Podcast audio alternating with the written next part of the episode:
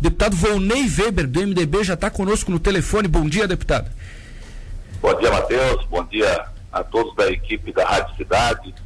E de uma forma muito tranquila, deixo aqui já o meu bom dia a todos, como você falou, né? É. Dorme tarde, acorda cedo. Acabei chegando de, da cidade de Joinville ainda no, no, dia de hoje já, né? Na madrugada aí, quase duas e pouco da manhã. Mas já estamos de pé aí, prontos para o trabalho. Isso aí, deputado.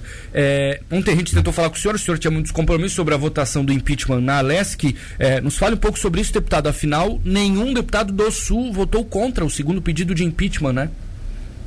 Bem, veja só, né, Matheus? É, o, o, o, pedido de impeachment, na verdade, ele já tinha acontecido, né? Sim. E já tinha sido acatado. Neste momento, ele, através do, do relatório já construído pelo relator da comissão que avaliou a questão da CPI e tudo mais, ele apontou realmente dentro desse relatório as irregularidades, porque esse pedido de impeachment aqui que está sendo analisado agora é dos respiradores, não tem nada a ver com procuradores. Uhum. Então, dos respiradores, é notório né, que tem, tem algo de errado aí. Tanto é que são 33 milhões, o dinheiro foi embora, respirador não chegou, chegou um pouco, mas está detido, ainda retido na Polícia Federal.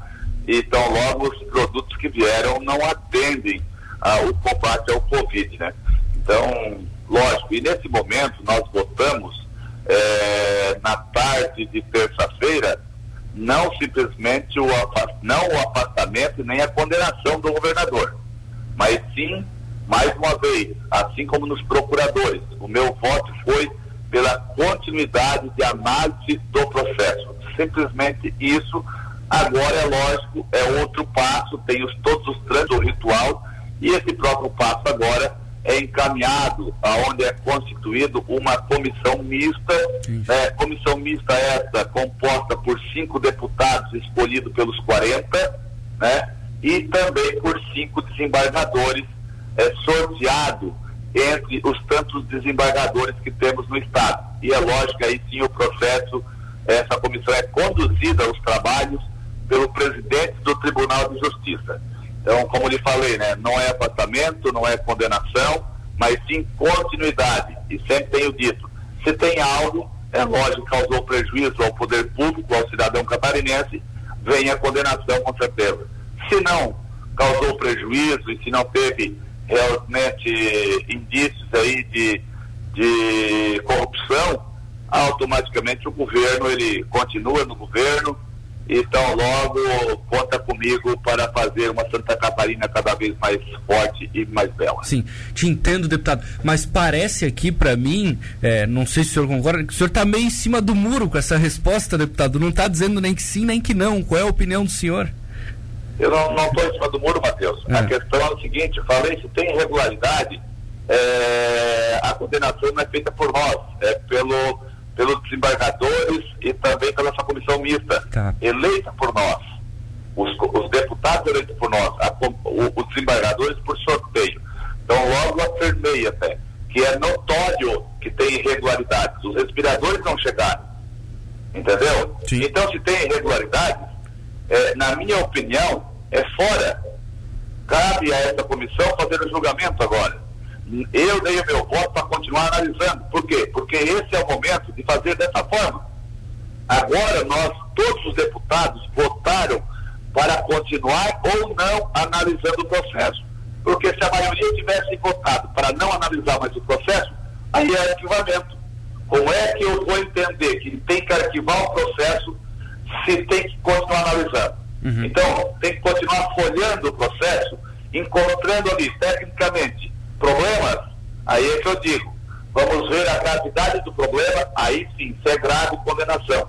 Se não for grave, aí se analisa, se se entende que não precisa e não deve fazer um apartamento do governo, ele volta, ou, aliás, continua e conta comigo. Sou muito claro quanto a isso. Nesse momento, não é condenando e não é afastando. Quem sou eu para condenar? Agora, os documentos analisados mostram até esse momento que tem indícios de irregularidade, mas não foi terminado o processo. É passo a passo. as coisas. Então, estou muito consciente do meu posicionamento, né? Meu posicionamento, se está errado na vida pública, o cidadão que está na gestão, se erra e causa prejuízo, com certeza existe a condenação. E se provado que não, né, continue conta comigo, como já falei. Entendi.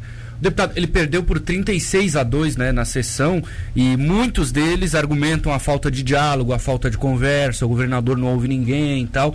O, o Moisés veio várias vezes à região com o senhor, inclusive São Ludgero recebeu muito dinheiro, né, recurso, a pavimentação daquela estrada, inclusive que liga Tubarão aqui. É, o que, que mudou, hein? Por que que. Eu não sei se o senhor compactou com isso, tá, é difícil de conversar com o governador, ele não é tão aberto a vocês, isso está prejudicando ele no, no parlamento, deputado? Olha, ele no início se blindou bastante, né? A gente teve uma certa dificuldade, então logo depois eu conseguia realmente dialogar com ele e eu não posso reclamar disso. Eu seria injusto nesse momento uhum. se eu falasse ao contrário. Eu fui sempre bem respeitado no governo, inclusive por todos os secretários. O único inconveniente que eu tive foi com o secretário de infraestrutura, que na época eu tive que ser um pouco deselegante com ele, porque ele bloqueou a serra do, do Rio do Rato praticamente aí por meio ano. Lembro. E aí eu não pude concordar com isso. Trancar, acabar com a ferramenta de desenvolvimento que nós temos aqui, quando tem que ir lá fazer a manutenção, e ele preferiu fechar, entendendo ele que essa estrada não é para passar nenhum caminhão, e sim só para o turismo. E eu disse para ele que isso nasceu por uma vontade e uma necessidade desse povo da nossa região. E que ele tomasse conhecimento da importância que era isso para o nosso desenvolvimento e para as pessoas. Então, logo depois veio o turismo, mas antes veio por necessidade. E quem é ele, um secretário do Paraná, para vir aqui dizer o que, que ele acha que é certo aqui para nós, o que, que ele acha que é melhor. Então, veja só, ali foi inconveniente, mas fora isso, eu tenho sido bem respeitado dentro desse governo.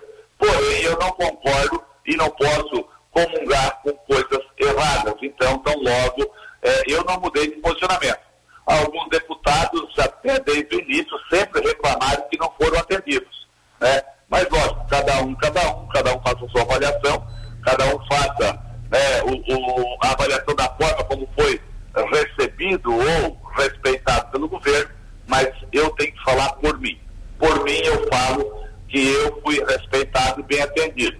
Porém, se tem algo errado, entendemos que na questão do Covid, quando chegou aí, realmente existiu a falha, se não foi diretamente pelo governador, mas ele é responsável.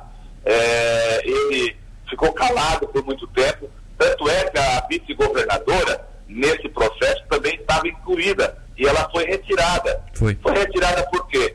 Porque no primeiro dia que ela descobriu, assim como nós descobrimos que tinha irregularidade, posto de denúncia, ela emitiu vários ofícios para o governo, para os setores para os departamentos do governo, comunicando e informando que tomasse providência porque existia indícios ali de grandes irregularidades.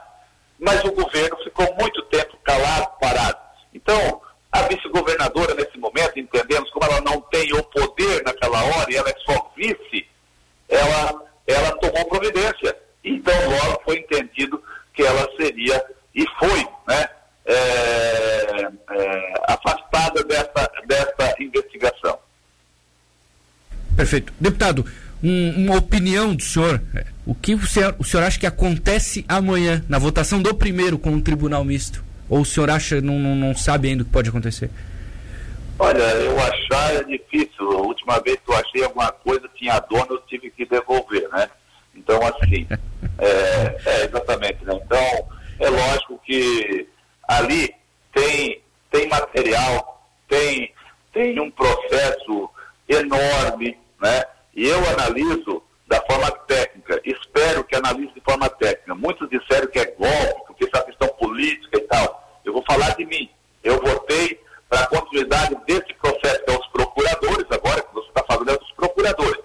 Eu votei tecnicamente. Eu votei tecnicamente. Entendeu? Na minha consciência, eu votei com a minha consciência por quê? Porque eu entendi que ali tem erro e gravíssimo que causam prejuízo enorme para o nosso Estado. Agora, não estou dizendo que os curadores não merecem, mas tem maneiras legais de fazer com que se fizesse essa operação. Eu fui relator da Comissão de Trabalho, comissão essa que avaliou a reforma administrativa. Os deputados que foram reeleitos, que já tinham conhecimento disso, que os procuradores buscavam a equiparação salarial com os procuradores da LESC, eles chegaram.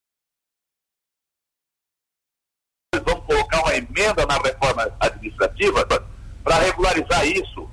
É, mesmo que, que talvez não seja moral, mas é legal e tem que fazer isso. Vamos regularizar. Nós fizemos isso, a emenda e a reforma foi aprovada por unanimidade.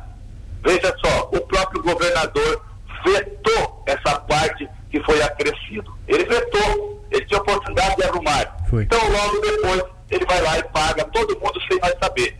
Então, no mínimo, ele poderia, talvez, pagar os cinco que entraram na justiça, mas cabia recurso. Então, primeiro, vamos buscar a última instância, não buscou.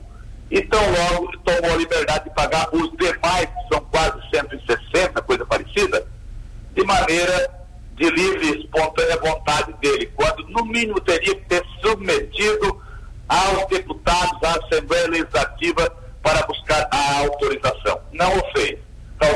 Prejuízo aí, a princípio, dentro de cada ano, com os, os encargos e tudo mais, na, na, na faixa aí de 10, 12 milhões. Então isso realmente vem a prejudicar o Estado, prejudica a vida dos catarinenses, e aí então logo eu espero os desembargadores e os cinco deputados e o presidente do Tribunal de Justiça realmente votem também com a sua consciência, mas que votem de forma técnica. Tá bom. Deputado, obrigado por atender a gente. A entrevista era um pouco depois, o senhor aceitou antecipar um pouquinho. O dia vai ser longo. Bom trabalho para o senhor.